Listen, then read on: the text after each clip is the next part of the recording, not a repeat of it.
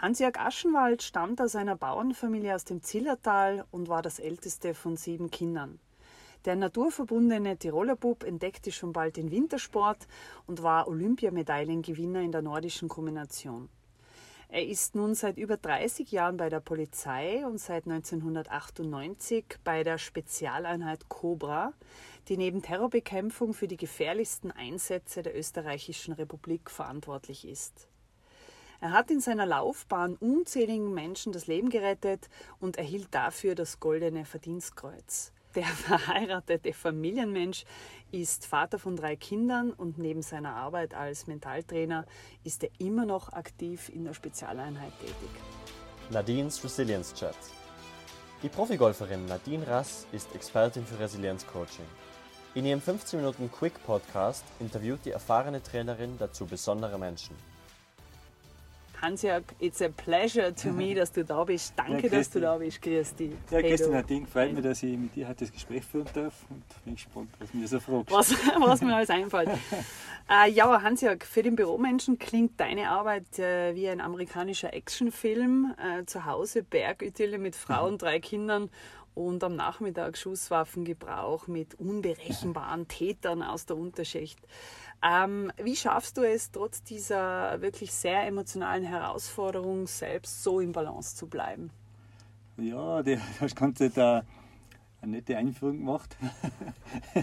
äh, nein, wie ich schaffe, im Balance zu bleiben? Äh, ich schaffe eigentlich durch tägliches Training, körperliches Training und tägliches Mentaltraining und natürlich auch äh, positives Mindset-Training. Okay, und, und wie lange ungefähr wendest du das am Tag ja, an? ich schaue tägliches körperliches Training. Das heißt, ich versuche aber auch durch, durch zum Beispiel ein Lauftraining oder Krafttraining äh, den Stresspegel abzubauen. Mhm. Das ist nicht nur in meinem Beruf, das ist ja in vielen anderen Berufen, kann man sagen.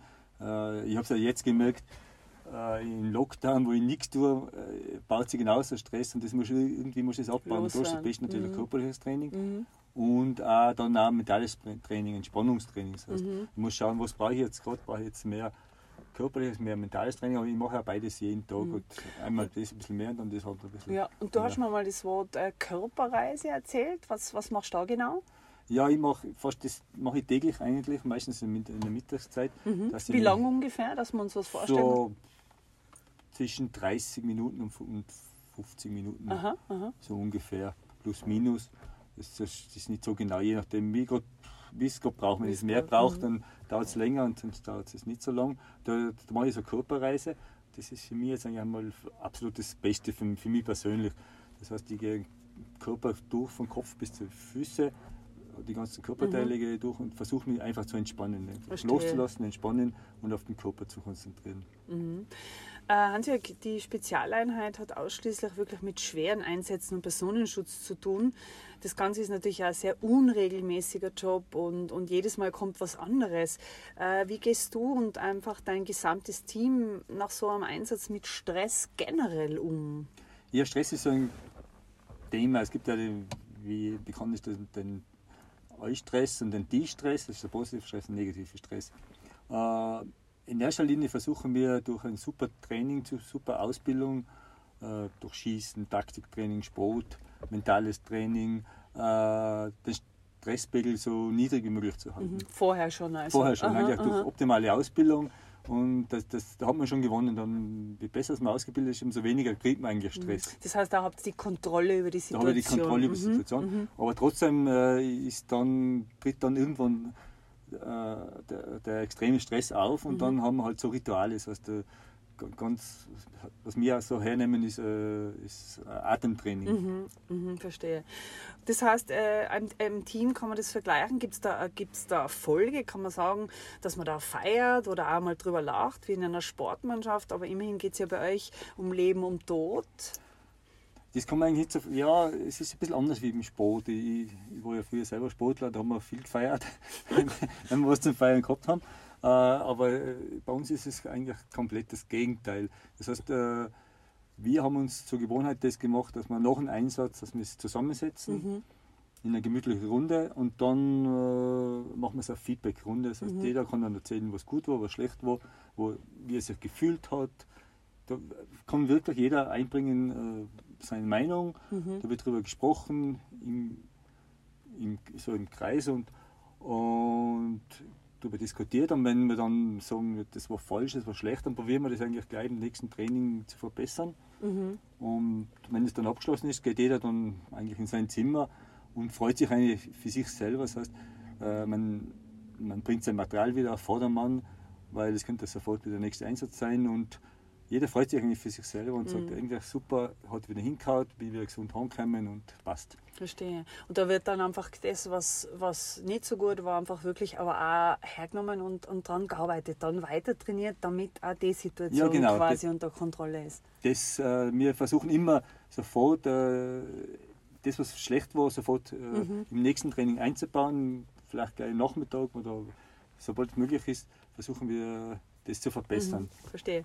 Äh, hans kannst du dir an eine persönliche Situation in deiner Arbeit erinnern, wo du selber an deine Grenze gekommen bist?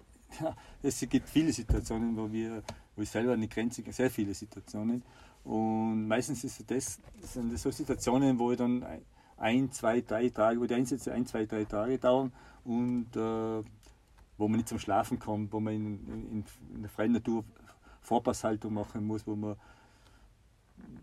wo man dann Umgang mit Kälte und Nässe und. Genau, und was passiert da? Was, was, wo merkst du, was passiert mit deinem Körper, wo, wo du selber sagst, das ist meine Grenze? Bist du da ungeduldig oder zwider oder, oder was ja, man, passiert? Man wird, man, körperlich wird man total müde. Ist, mhm. Die Müdigkeit ist eigentlich das, das Schlimmste, weil kommt, da wird man unkonzentriert mhm. und, äh, und negativ wird man da einfach. Ja, verstehe. Ja. Äh, Hansjörg, wenn du nach Hause kommst, wie jemand, der einen Bürojob hat, also äh, und äh, du hast ja doch Erlebnisse, die die bewegen, äh, sprichst du dann daheim oder bleiben diese Erlebnisse ganz bei dir? Nein, das ist ganz, ganz, ganz, ganz selten, dass ich daheim, dass ich zu Hause darüber sprich. Ich habe zur Gewohnheit, man muss es eigentlich auch zur Gewohnheit machen, äh, zu differenzieren. Das heißt, wenn ich in der Arbeit bin, dann ist das das Wichtigste, dann versuche ich mich auf das zu konzentrieren und nichts anderes ist wichtig. Und dann, wenn so, jetzt ist die Arbeit Ende, dann habe ich eigentlich zum Ritual gemacht, so Stopp, aus, Tür hinter mir zu, neue Tür geht auf und jetzt ist Freizeit und dann konzentriere ich mich auf diesen Moment, mhm. die, auf die Freizeit, auf die Erholung. Und das muss man einfach lernen, weil sonst, wenn Sie die Sachen miteinander vermischen, das, das, dann kann man nicht mehr abschalten, dann kommt man dann schlussendlich irgendwann einmal ins Burnout. Ja, ja, ist dann so viel, gell?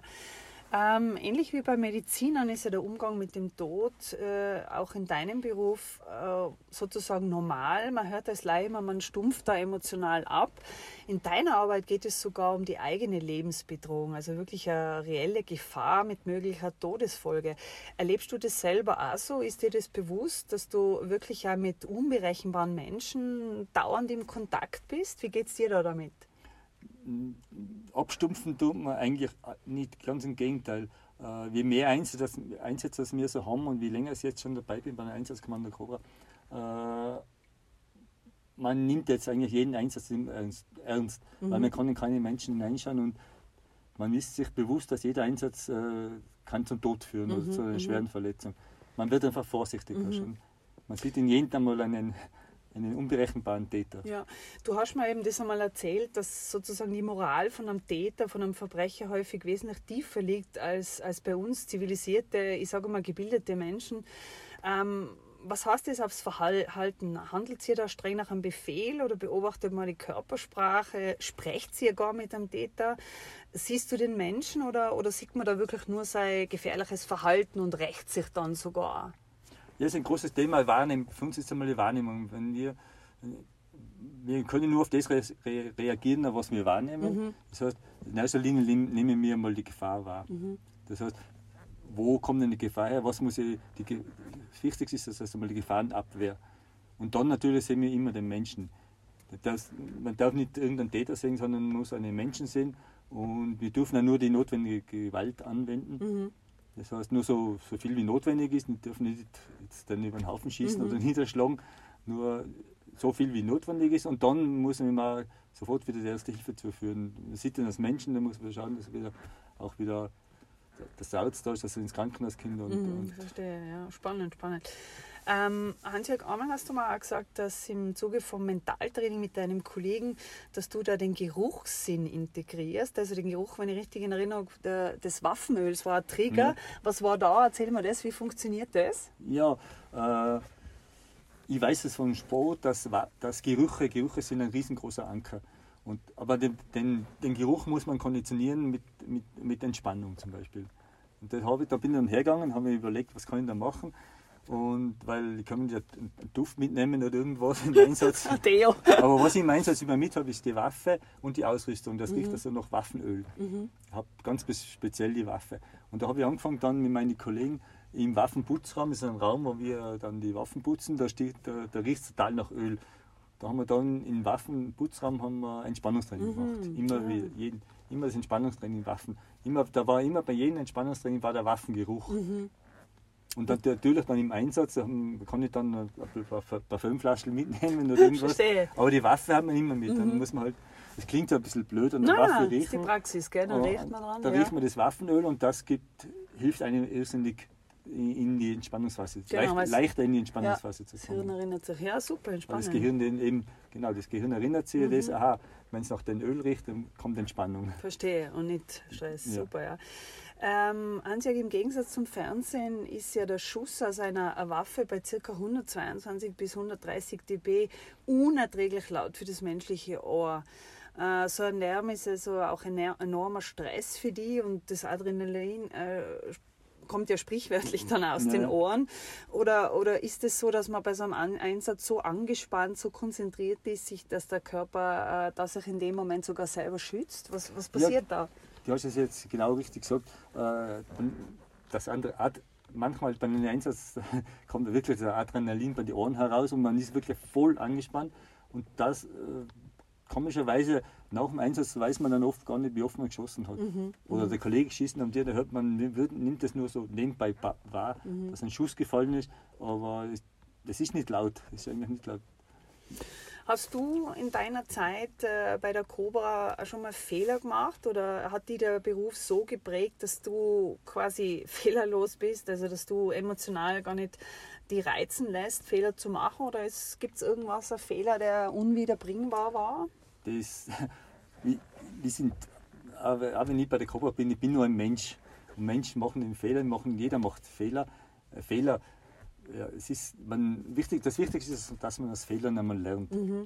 Und natürlich, äh, ich habe einmal einen ganz großen Fehler gemacht oder war halt unvorsichtig. Äh, Bei einer Übung bin ich einmal abgestürzt. Ich, wir machen ja, man muss wissen, äh, bei uns werden fast mehr verletzt in der Übung als in der, im Einsatzfall. Okay. Ja, weil wir, in der, wir müssen in der Übung bis an die Grenze gehen. Und zum Beispiel die Seiltechnik, in Seiltechnik machen wir fast alles ohne Sicherung, weil, damit man dann äh, flexibel ist und in Deckung gehen kann, weil wenn ich am Seil hänge, kann ich in die Deckung gehen. Und da war einmal so eine Übung, da haben wir müssen, äh, bin ich raufgeklettert und bin, also eine Hausfassade raufgeklettert und bin dann aus acht Metern abgestürzt auf den Asphaltboden hinunter. Da haben wir ziemlich schwer Ui, verletzt, ja. eben das linke Sprunggelenk zertrümmert, rechte Au. Sprunggelenk gebrochen, linke Schienbeinkopf gebrochen, die Wirbelsäule viermal gebrochen. Und die erste Diagnose von der Ärzte war natürlich dann, ich werde wahrscheinlich nicht mehr gehen können und muss im Rollstuhl sitzen. Durch diese, diese schweren Verletzungen, auch die Wirbelverletzungen. Und Und dank deiner Motivation, deiner Kraft äh, bist du auf die Ferse gekommen. Wie lange hat es dauert ungefähr vom Ur äh, Urlaub, sage ich schon, vom Unfall? du bist ja immerhin jetzt wieder voll und du Ja. bist ja, wenn ich sagen darf, doch auch über 50, was ja jetzt nicht gerade jung ist, aber du bist ja topfit. Äh, wie lange hat es dauert Ja. von dem Ur Unfall zurück zu deinem Einsatz, wo du wieder aktiv warst? Das war jetzt, der Unfall ist jetzt vor zehn Jahren pa- passiert und bis ich wieder halbwegs fit war, es war schon zwei, ein, zwei drei Jahre hat es gedauert, bis ich Ja. wieder voll einsatzfähig war. Ja, aber dennoch. Aber dennoch, die Ärzte haben gesagt, das, ich werde Ja. lieber nie wieder einsatzfähig. Ja, und du Aber- hast aber an die geglaubt und hast nicht auf andere gehört, die die bremsen wollten, die da vielleicht Fakten nennen wollten, die nicht äh, de- deiner Wahrheit entsprechen. Vielleicht, dann, ja, vielleicht bin ich der Typ, wenn der Arzt sagt, es geht nicht Ja. mehr, dann wird, haben wir das Recht bewiesen, dass es geht. Ja. Und ich habe hab immer daran geglaubt, dass es geht. Und, und am meisten dann hat mir da das mentale Training ja. Und das heißt, was, was hat die motiviert oder was motiviert die sogar noch heute täglich? Dass du, was motiviert die? Was ist dein innerer Antrieb? Egal ob Unfall Ja. oder vielleicht sogar jetzt im Leben? Was mich am meisten motiviert, ist das, und das habe ich ja durch meinen Unfall ganz, ganz, ganz besonders durch meinen Unfall äh, ist mir das bewusst geworden, äh, dass ich selber was verändern kann. Mhm. Ich kann wirklich was verändern. Ich kann so, wenn ich es jetzt ganz grob ausdrücke, ich, ich, weiß, ich habe die Überzeugung, dass ich meine Zellen verändern kann mhm. durch das mentale Training. Das habe ich ja selber bewiesen. Die erste, wenn ich jetzt zum, ich habe so ein paar Jahre später bin dann den Aachensee Halbmarathon gelaufen, mhm. den Aachenseelauf, weil ich, dann bin ich mit der Urkunde zum Arzt und habe gesagt, schau, das, das warst du, Hund du. ja, super, ja, super. Nein, und das ist Eine mir Freude bewusst, mit dir. und das ist meine größte Motivation, ja. dass, dass ich weiß, ich, ich kann was verändern. Ja. Ich kann wirklich was verändern in mir. Nur Hans ich alleine kann es verändern. Absolut, gleicher Meinung. Hans, sag mir noch zum Schluss, ähm, was bedeutet für dich persönlich Zufriedenheit und, und Erfolg? Was ist ein erfolgreicher, zum Beispiel Einsatz? Was, was bedeutet das? Ein erfolgreicher Einsatz ist für mich eigentlich wenn, wenn, wenn ich es geschafft habe oder wenn wir es schaffen, für uns, für die Cobra, wenn wir es schaffen, dass wir das, was wir gelernt haben, wirklich umsetzen können. Mhm, mh. Zu 100 Prozent ist oft ganz schwierig, aber wenn wir zu 95 Prozent das umsetzen können, was wir gelernt haben und wieder gesund nach Hause kommen, ja. das ist für uns eigentlich ein Erfolg. Ja, super. Da taucht mein Lieblingswort auf und es ehrt mich und freut mich, dass das in deinem Job, in eurem Job als wirklich äh, in der Cobra auch verwendet wird, nämlich das reine Wissen nutzt nichts, sondern es geht darum, dass man wirklich auch was umsetzt, ja. dass man eigenverantwortlich was tut. Ja, super. Hans-Jörg, vielen Dank. It was a pleasure to talk to you. Danke vielmals. Danke, war nett, mit dir zu reden.